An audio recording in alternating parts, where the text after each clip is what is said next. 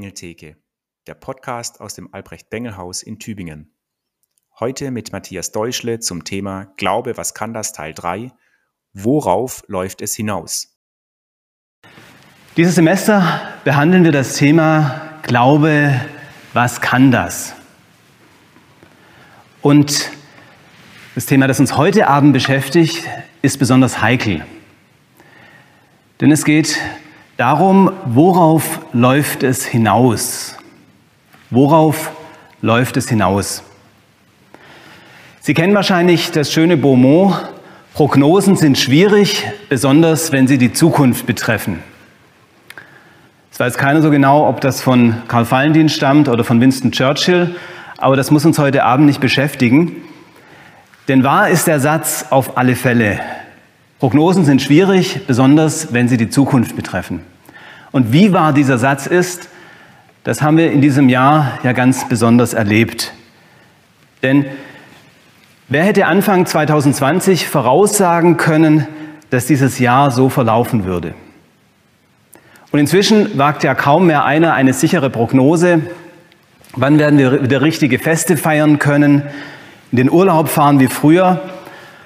Und wann wird es so sein, dass wir irgendwo hinten in unserem Kleiderschrank auf so eine komische Maske stoßen und dann denken, ach ja, da war ja mal was. Wir hoffen, dass wir irgendwann mal wieder dort ankommen, aber wer weiß das schon. Es ist eine komplizierte Sache mit Prognosen. Meinungsforscher und Wirtschaftsweise können ein Lied davon singen.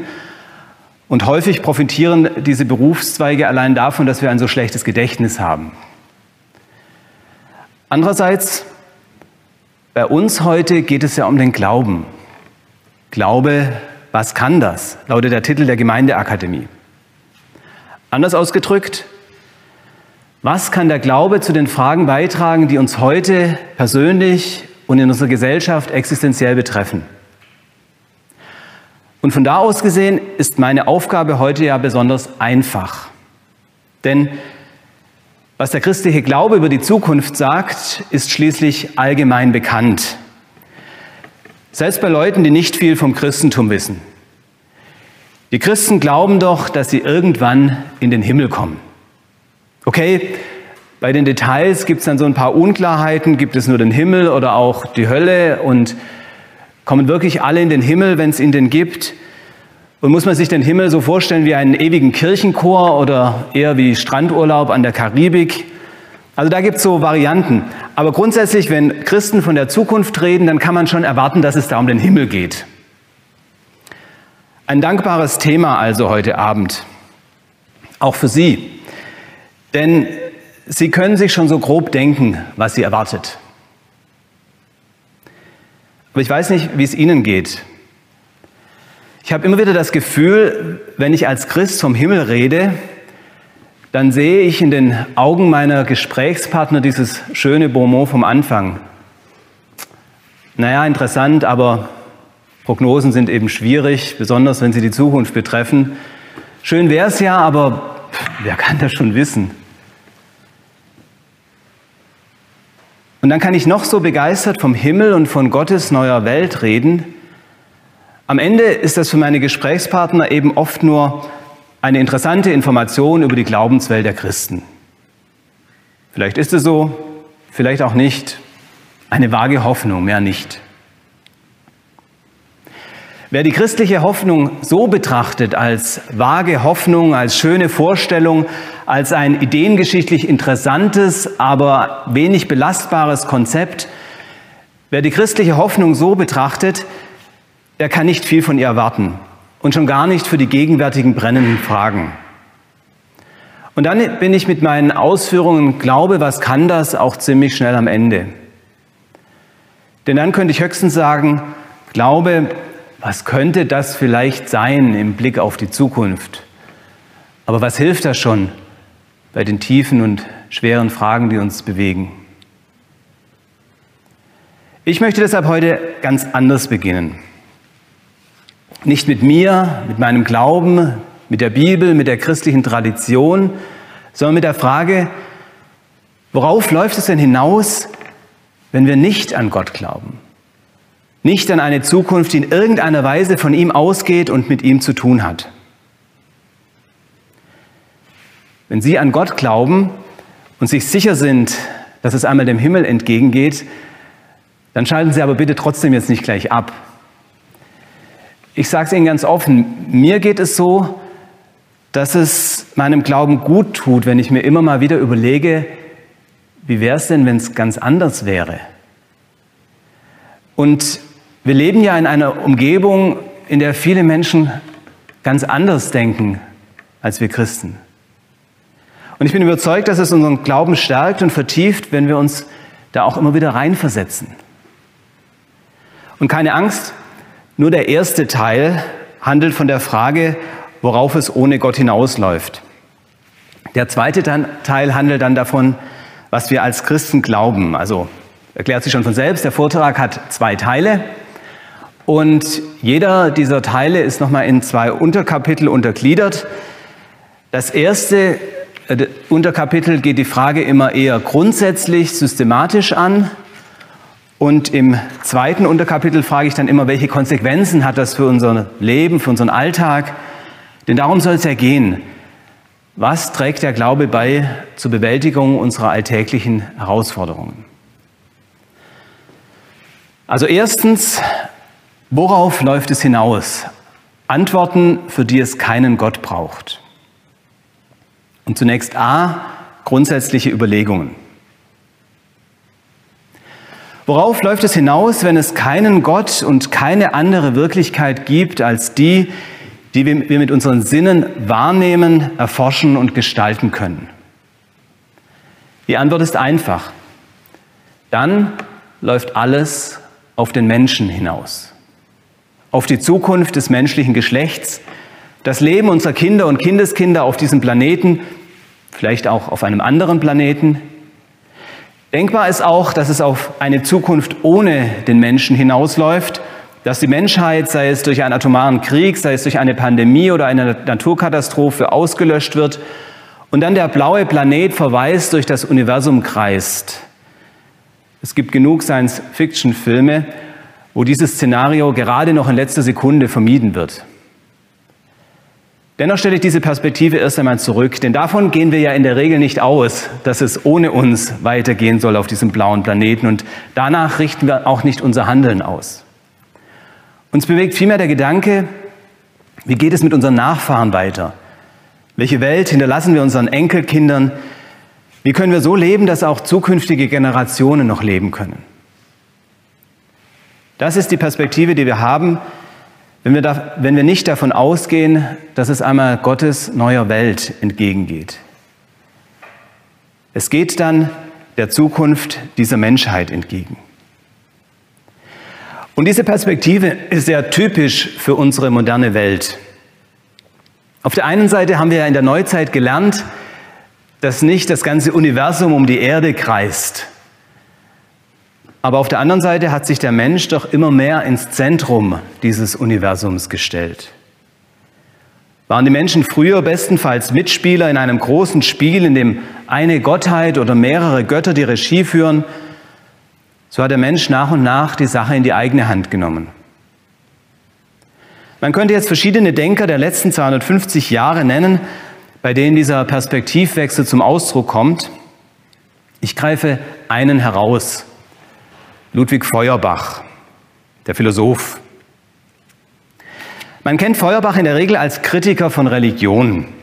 Der behauptet, alle Religion ist nur menschliches Wunschdenken, nur menschliche Projektion in den Himmel, und zwar in einen Himmel, den es laut Feuerbach gar nicht gibt.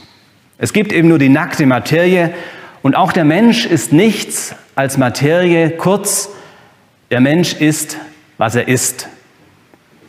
Der Mensch unterscheidet sich kategorial nicht von dem, was er zu sich nimmt, seien es jetzt Pflanzen oder Wasser oder Tiere. Der Clou von Feuerbachs Religionskritik liegt jetzt aber nicht in der Kritik, sondern in dem, was er positiv sagt, auch positiv über die Religion. Die Religion wird von ihm nämlich durchaus geschätzt, denn in dem, was die Menschen von Gott sagen und glauben, in dem bildet sich ab, was eigentlich in ihnen selbst steckt.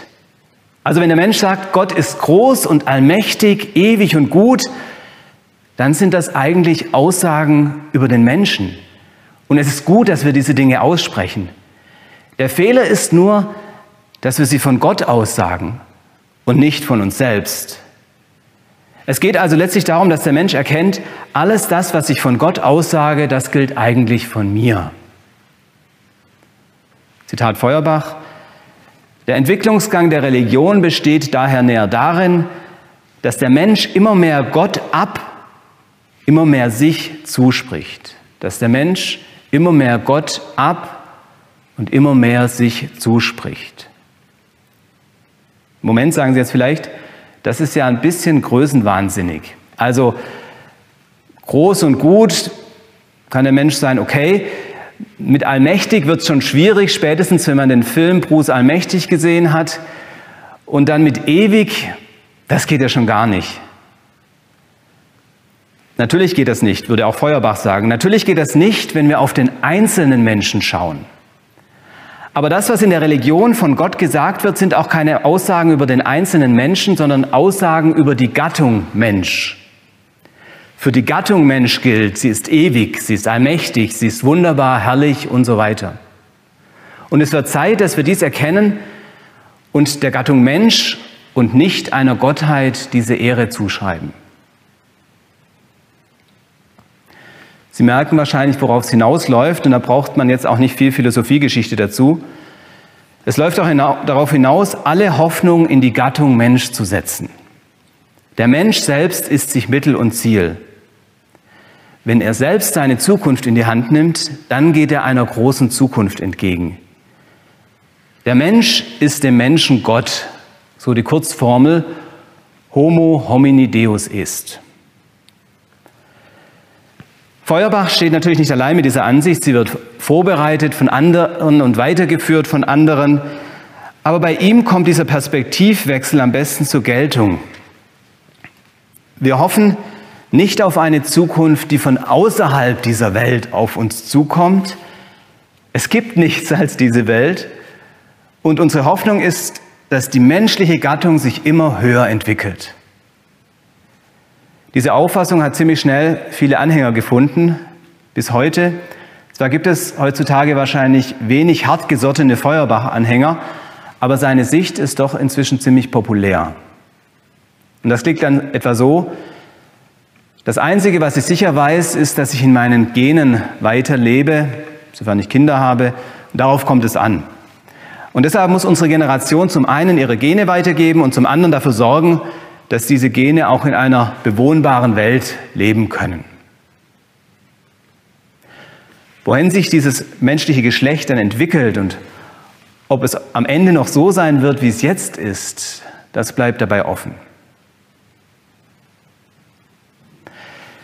Im Jahr 2017 erschien ein Buch des Weltbestseller-Autors Yuval Noah Harari mit dem Titel Homo Deus, Mensch, Gott. Harari ist kein Philosoph, er ist Historiker. Aber in diesem Buch beschreibt er nicht die Vergangenheit, sondern die Zukunft. Der Untertitel lautet Eine Geschichte von morgen.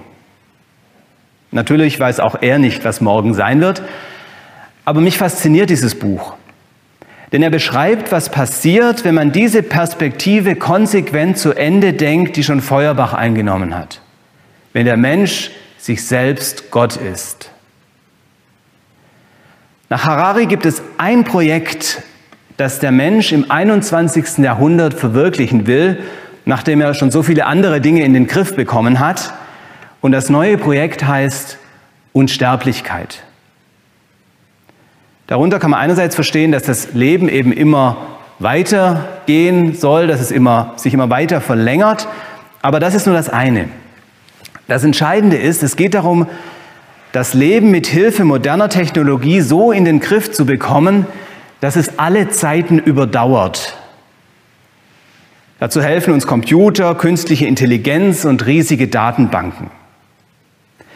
In Hararis Zukunftsszenario geht es darum, wie der Mensch die moderne Technik nutzen wird, um sich unsterblich zu machen, was aber gleichzeitig nichts anderes heißt, als um sich überflüssig zu machen. Er wird Maschinen in die Lage versetzen, mittels Algorithmen das menschliche Leben besser verstehen zu können als der Mensch selbst.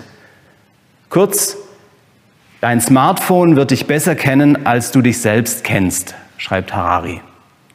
Und es wird besser für dich sorgen, als du selbst für dich sorgen kannst. Und immer mehr wirst du dich ihm anvertrauen, weil es dich so gut kennt. Datenreligion nennt Harari dieses System. Denn nach und nach werden die großen Datensysteme dieselbe Autorität und dieselbe Verehrung bekommen wie früher eine Gottheit. Wenn Sie jetzt glauben, das ist reine Zukunftsmusik, dann empfehle ich Ihnen wirklich die Lektüre. Denn viele Beispiele in diesem Buch stammen gar nicht aus der Zukunft, sondern aus der Gegenwart und spielen sich bereits auf Ihrem Smartphone ab. Am Ende läuft es dann darauf hinaus, dass wie einst Gott den Menschen aus Materie geschaffen haben soll, dass so auch der Mensch aus dieser Materie eine Art neuen Menschen schafft, der ihn beerben wird. Ob wir ihn Übermensch oder künstliche Intelligenz nennen, spielt keine Rolle. Der neue Mensch wird sich uns gegenüber nicht viel anders verhalten, als wir uns niedrigeren Geschöpfen, also den Tieren gegenüber verhalten. Das ist unsere Zukunft schreibt Harari, wenn wir so weitermachen. Und er sagt zusammenfassend, dieses Buch spürt den Ursprüngen unserer gegenwärtigen Konditionierung nach, also dem, was uns gegenwärtig prägt, um ihren Griff zu lockern und uns in die Lage zu versetzen, weit fantasievoller als bisher über unsere Zukunft nachzudenken. Worauf läuft es hinaus, wenn es keinen Gott und keine andere Wirklichkeit gibt? so oder so auf den Menschen. Auf den Menschen, der sich selbst immer weiterentwickelt oder sogar, wenn er sich dabei abschafft, ist er immer noch selbst seiner Zukunft Schmied. Ich komme zum Unterkapitel B. Was bedeutet das jetzt ganz praktisch im Blick auf unseren Alltag? Ich gebe zu, die Positionen von Feuerbach und Harari sind ziemlich radikal zu Ende gedacht und wir werden selten Menschen begegnen, die das so radikal vertreten. Aber ich behaupte mal, wir begegnen sehr, sehr vielen Menschen, denen der Grundgedanke in Fleisch und Blut übergegangen ist. Es läuft alles darauf hinaus, dass der Mensch seine Zukunft gestaltet. Und dazu braucht es jetzt keinen großen philosophischen Überbau. Und tatsächlich fragen sich ja auch nur relativ wenige Menschen morgens nach dem Aufstehen, Worauf läuft das große Ganze hinaus und gehen dann an ihr Tagewerk?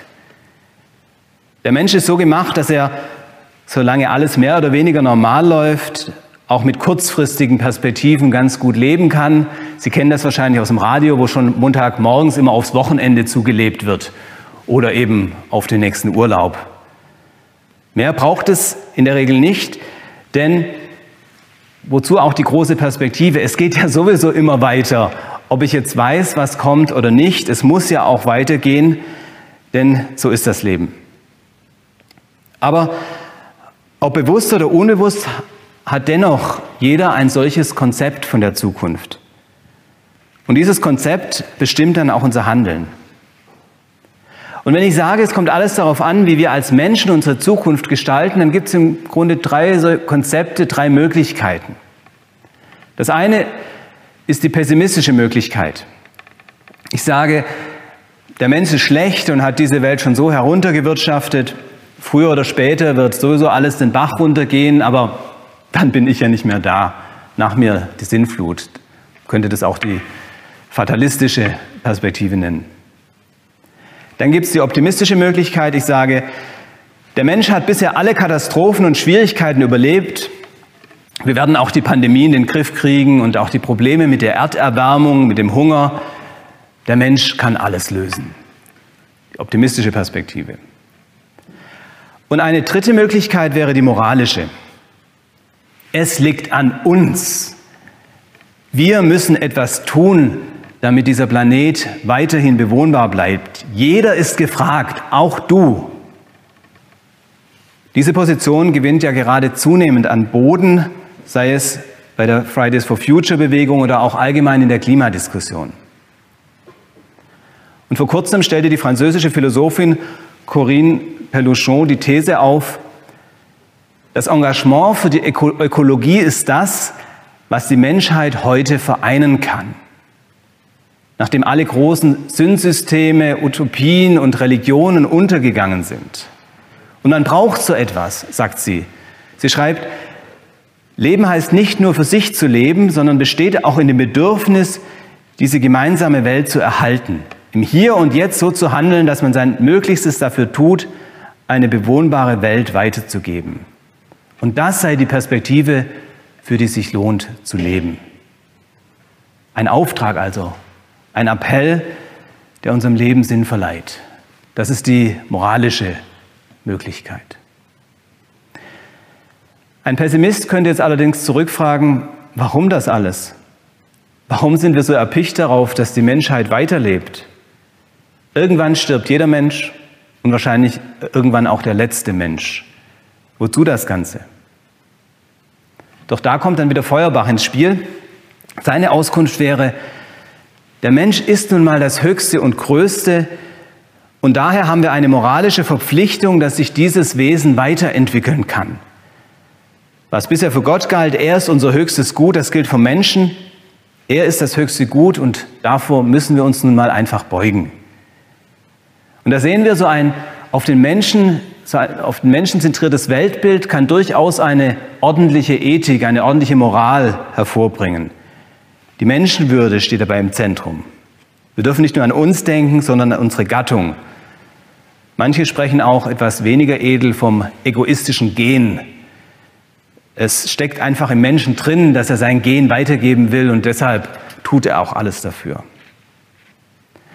Aber wir merken, das Ganze steht doch auf relativ wackeligem Boden. Wenn jemand sagt, lasst uns essen und trinken, denn morgen sind wir tot, hat es auch eine gewisse Berechtigung. Denn wenn es nur den Menschen gibt, dann bin ich auch niemand zur Rechenschaft verpflichtet, was ich tue. Wenn ich nicht mehr da bin, dann bin ich eben einfach nicht mehr da.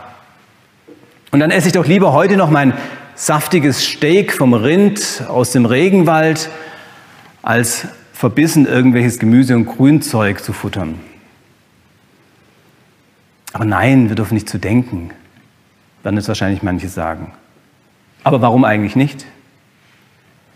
Und es wird immer Menschen, Einzelne und ganze Gruppen geben, die sich nicht verpflichtet sehen, sich nur um die Zukunft ihrer Nachkommen zu kümmern. Warum auch? Der Mensch ist vergänglich und irgendwann wird er auch als Gattung vergehen. Was soll's? Und da sehen wir den Schwachpunkt dieser Perspektive, denn wenn alles auf den Menschen zuläuft, dann gibt es auch keine Instanz mehr, die darüber entscheidet, was jetzt heute eigentlich richtig und gut ist. Es gibt Mehrheiten, Überzeugungen, Argumente, Diskussionen, aber eben kein richtiges, das ist richtig und das ist falsch. Und letztlich ist es egal, ob jemand als Drogenboss in Saus und Braus lebt und mehrere Menschen auf dem Gewissen hat oder als Aktivist für Frieden und Gerechtigkeit. Am Ende sind beide nichts als Erde und Staub.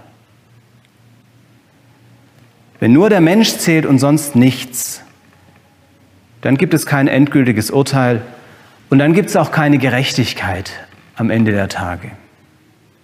Dann gibt es keinen Richter, der die belohnt, die sich bemüht haben, verantwortlich zu leben und der die bestraft, die nur auf den eigenen Vorteil bedacht waren. Doch auf Dauer fällt es ganz schön schwer, dem Guten zu folgen, wenn das am Ende alles gar nicht zählen soll. Und aus diesem Grund spielt ja auch die Vorstellung, dass es am Ende des Tages, am Ende der Welt ein Gericht geben wird. Diese Vorstellung spielt darum in so vielen Religionen eine wichtige Rolle. Und selbst der Philosoph Immanuel Kant, dem es darauf ankam, dass man nicht irgendwas aus Furcht vor Strafe oder durch Belohnung gereizt tun soll. Selbst er war sich dessen bewusst, dass es ganz schön schwer zu, ist, gut zu handeln, wenn man gar nicht weiß, ob sich das irgendwann auch mal rentiert. Und er war daher der Meinung, dass es durchaus hilfreich ist, davon auszugehen, dass es etwas Größeres gibt. Gott und die Unsterblichkeit der Seele, selbst wenn man es nicht beweisen kann. Denn dann fällt es doch leichter, etwas Gutes zu tun, selbst wenn man keine unmittelbare Belohnung im Hier und Jetzt bekommt. Es macht also einen Unterschied, worauf wir hoffen. Es macht einen Unterschied und es bestimmt unser Handeln im Hier und Jetzt.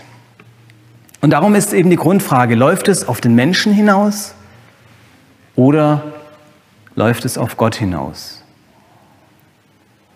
Damit komme ich jetzt zu meinem zweiteren und auch etwas kürzeren Teil. Worauf läuft es hinaus? Nehmen wir an, es gäbe Gott. Und dazu zunächst wieder grundsätzliche Überlegungen. Jahrhundertelang war es klar, worauf es hinausläuft nämlich solange das Christentum unsere Kultur bestimmte. Jahrhundertelang war es klar, am Ende steht das Gericht.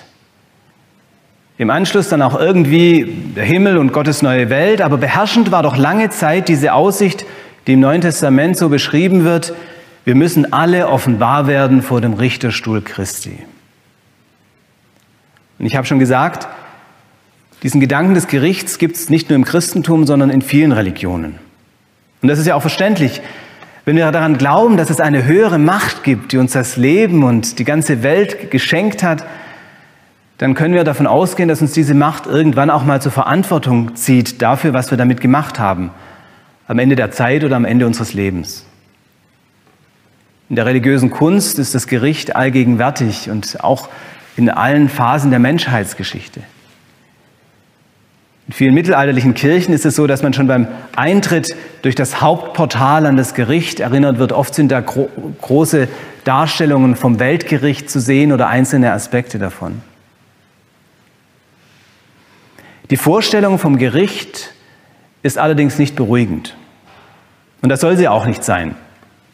Und wir wissen auch, dass sie sehr problematische Folgen haben kann. Aber sie hat lange Zeit eine nicht zu unterschätzende Wirkung gehabt auf das menschliche Zusammenleben. Denn wer weiß, dass, am Ende, dass er am Ende des Lebens Rechenschaft ablegen muss, der überlegt sich zweimal, was er tut. Und wie wichtig dieser Gedanke auch heute noch ist, zeigt sich auch daran, dass das ja auch in vielen Verfassungen immer noch verankert ist. Viele Politiker legen in der Amtszeit immer noch mit der Formel vor Gott ab oder auch in Eidesschwüren ist diese Formel bis heute erhalten. Denn wer weiß, dass es auf Gott zuläuft, dass er uns zur Verantwortung ruft, der überlegt sich eben zweimal, was er tut.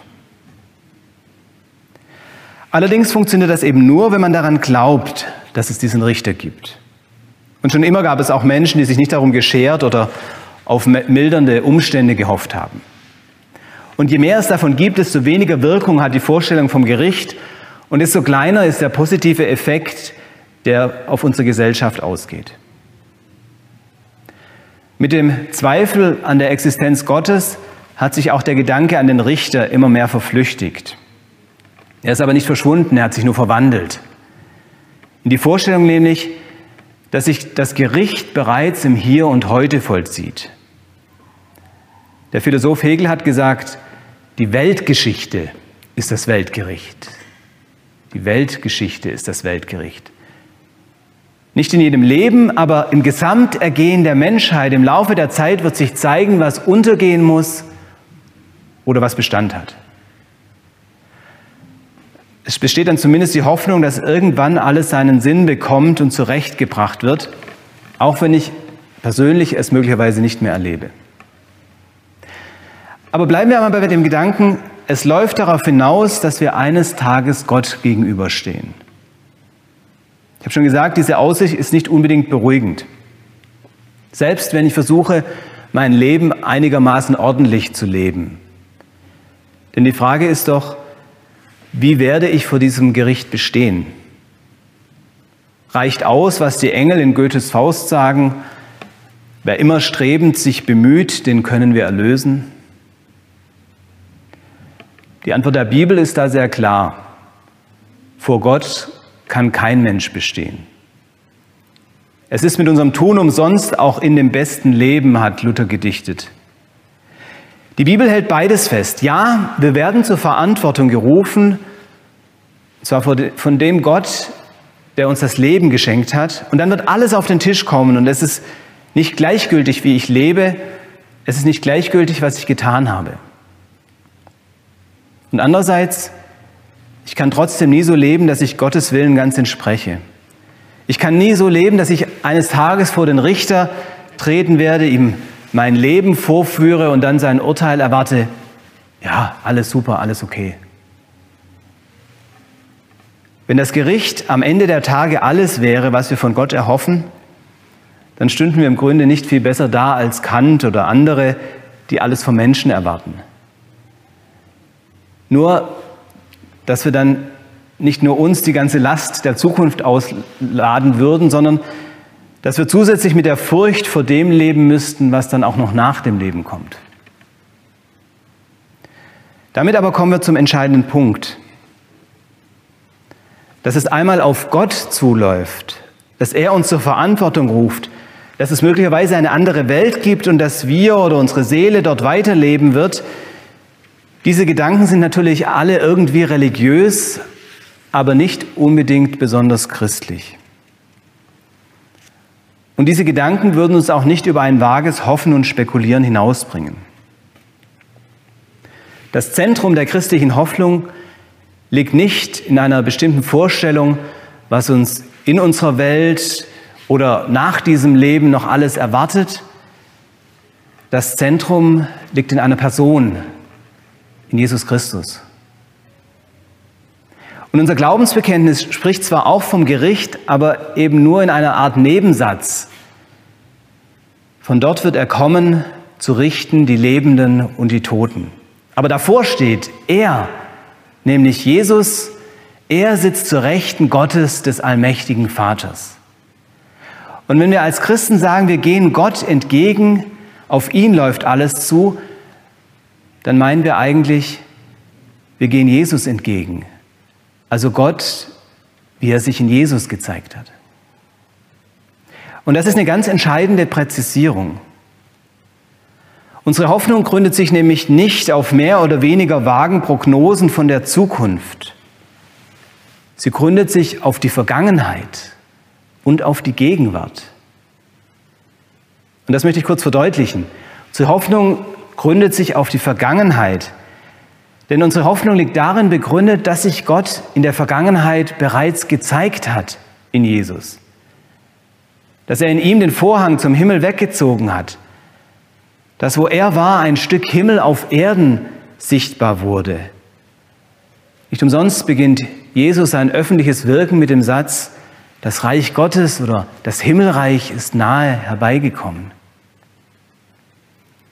Und dann könnt ihr ja fragen, warum schauen Christen, wenn es um die Zukunft geht, immer in die Bibel? Ich meine, die Bibel ist ja ein ziemlich altes Buch und wie soll die was über die Zukunft sagen? Okay, es gibt vielleicht so ein paar Prophezeiungen darin, die man auf die Zukunft auslegen kann, aber wie die meisten wissen, ist es gar nicht so einfach, diese Prophezeiungen dann auf die Zukunft zu deuten.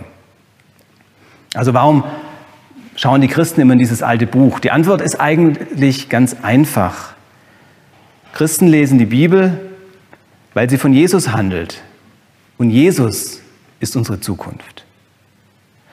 Und wenn wir von Jesus lesen, davon, wie er Menschen begegnet ist, wie er gepredigt hat, was er uns aufgetragen hat, wenn wir davon lesen, dann erfahren wir etwas über unsere Zukunft. Denn da beginnt das Reich Gottes, die Zukunft Gottes, auf die wir zuleben. Also Hoffnung gründet auf der Vergangenheit, indem wir darauf schauen, was Jesus gesagt und getan hat. Aber Hoffnung gründet sich auch auf die Gegenwart. Sie gründet darauf, dass Jesus gegenwärtig ist, dass er auferstanden ist, lebt und regiert in Ewigkeit. Das meint das Glaubensbekenntnis, wenn es davon spricht, er sitzt zur Rechten Gottes des allmächtigen Vaters. Wir müssen nicht auf eine Zukunft warten, um ihm zu begegnen. Er ist heute schon hier, hört uns, begleitet uns, redet zu uns. Und vor allem, er wirkt auch heute schon in uns. Durch seinen Geist, gewinnt Gestalt in unserem Leben, vergibt uns unsere Schuld. Und es ist nicht so, dass wir unser Leben verändern, weil wir irgendwann einmal einem himmlischen Richter gegenübertreten müssen. Es ist umgekehrt, weil Jesus, der Richter, heute schon gegenwärtig ist und uns verändert und vergibt. Darum können wir einmal ihm gegenübertreten. Wir sind nicht Christen, weil wir Angst vor dem Gericht haben, sondern weil wir Jesus begegnet sind und er uns das Herz geöffnet hat. Die Antwort auf die Frage, worauf läuft es hinaus, lautet also zuerst und vor allem auf Jesus. Und in einem der ältesten Texte des Neuen Testaments fasst Paulus es so zusammen, wir werden bei dem Herrn sein alle Zeit. So steht es im ersten Brief an die Thessalonicher Kapitel 4, Vers 17. Wir werden bei dem Herrn sein alle Zeit. Sicher, man könnte im nächsten Schritt noch vieles dazu sagen, was das bedeutet und wie es dann dazu kommt und was vielleicht noch vorher passiert. Aber ich möchte jetzt eher wieder praktisch fragen, was heißt denn das für unser Leben hier und jetzt? Und in, inwiefern ist dieser Glaube an den, der kommt und der schon wahr und gegenwärtig ist, inwiefern ist dieser Glaube relevant für unser Leben und unsere Gesellschaft? Also jetzt wieder der Teil B.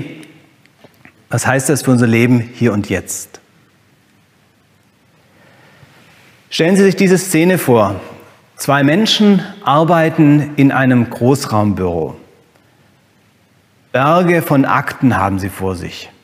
Sie werden den ganzen Tag nichts anderes tun, als diese Akten eine nach der anderen zu studieren und abzuarbeiten. Sie machen das schon viele Jahre, viel Aufregendes gibt es dabei nicht mehr. Die eine Person macht ihre Arbeit mürrisch und genervt, ohne Antrieb, ohne Lust. Die andere sitzt über ihren Aktenbergen mit einem Lächeln im Gesicht und voller Leichtigkeit. Wie ist das zu erklären? Sie können sich es wahrscheinlich schon denken. Es hängt mit der Zukunft zusammen.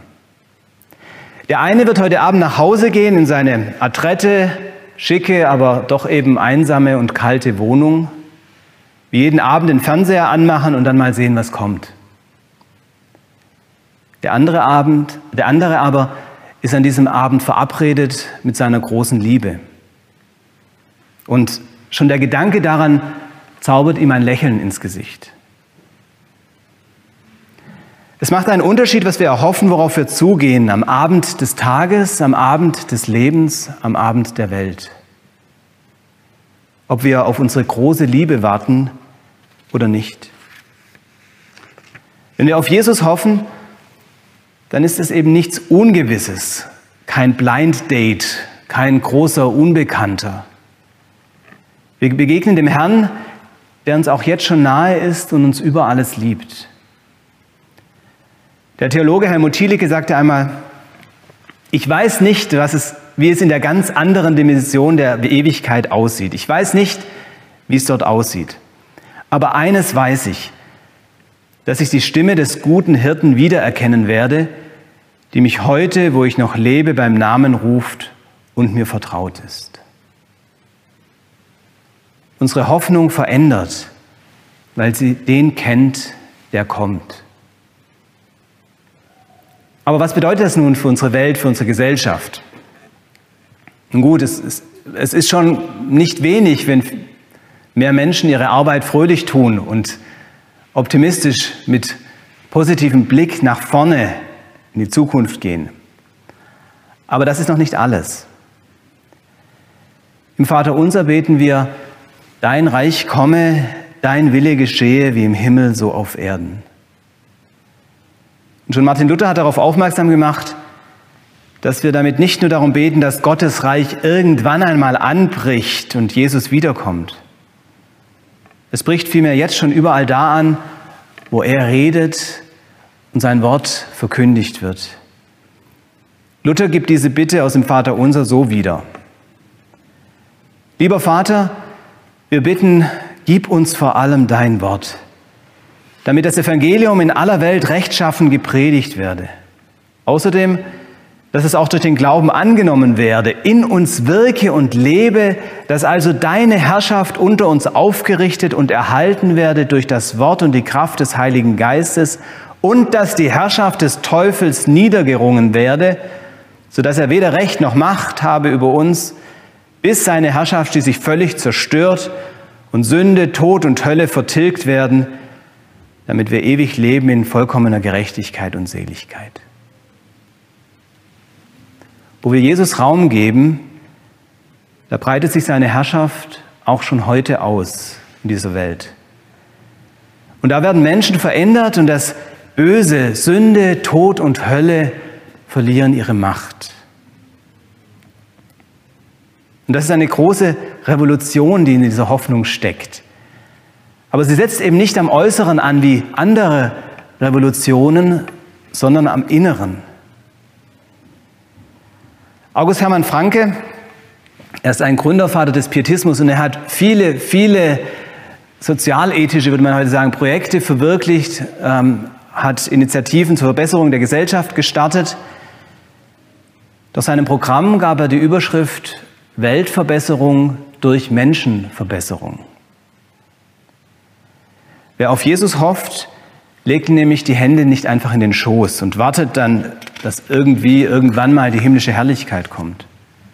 Wer auf Jesus hofft, lebt heute mit ihm und betet, dein Reich komme, dein Wille geschehe und geht mit diesem Gebet in jeden neuen Tag und in die Zukunft. Wer mit Jesus lebt, weiß oft nicht viel besser als die anderen, was einmal geschehen wird in den nächsten Wochen, Monaten und Jahren. Manchmal scheint es besser zu werden, manchmal gibt es auch wieder Rückschläge. Doch er lässt sich nicht entmutigen davon, denn das Ende steht bereits fest. Sein Reich wird kommen. Wir haben jetzt einen weiten Bogen durchlaufen. Worauf läuft es hinaus? Wir haben gesehen, es beeinflusst unser Denken und Handeln, wie wir diese Frage beantworten. Und darüber könnte man jetzt natürlich noch viel mehr sagen und unsere Gemeindeakademie geht ja nächste Woche auch noch weiter. Aber mir ging es heute vor allem um die grundlegenden Alternativen, um die Alternativen, auf die es immer hinausläuft, auf den Menschen oder auf Gott.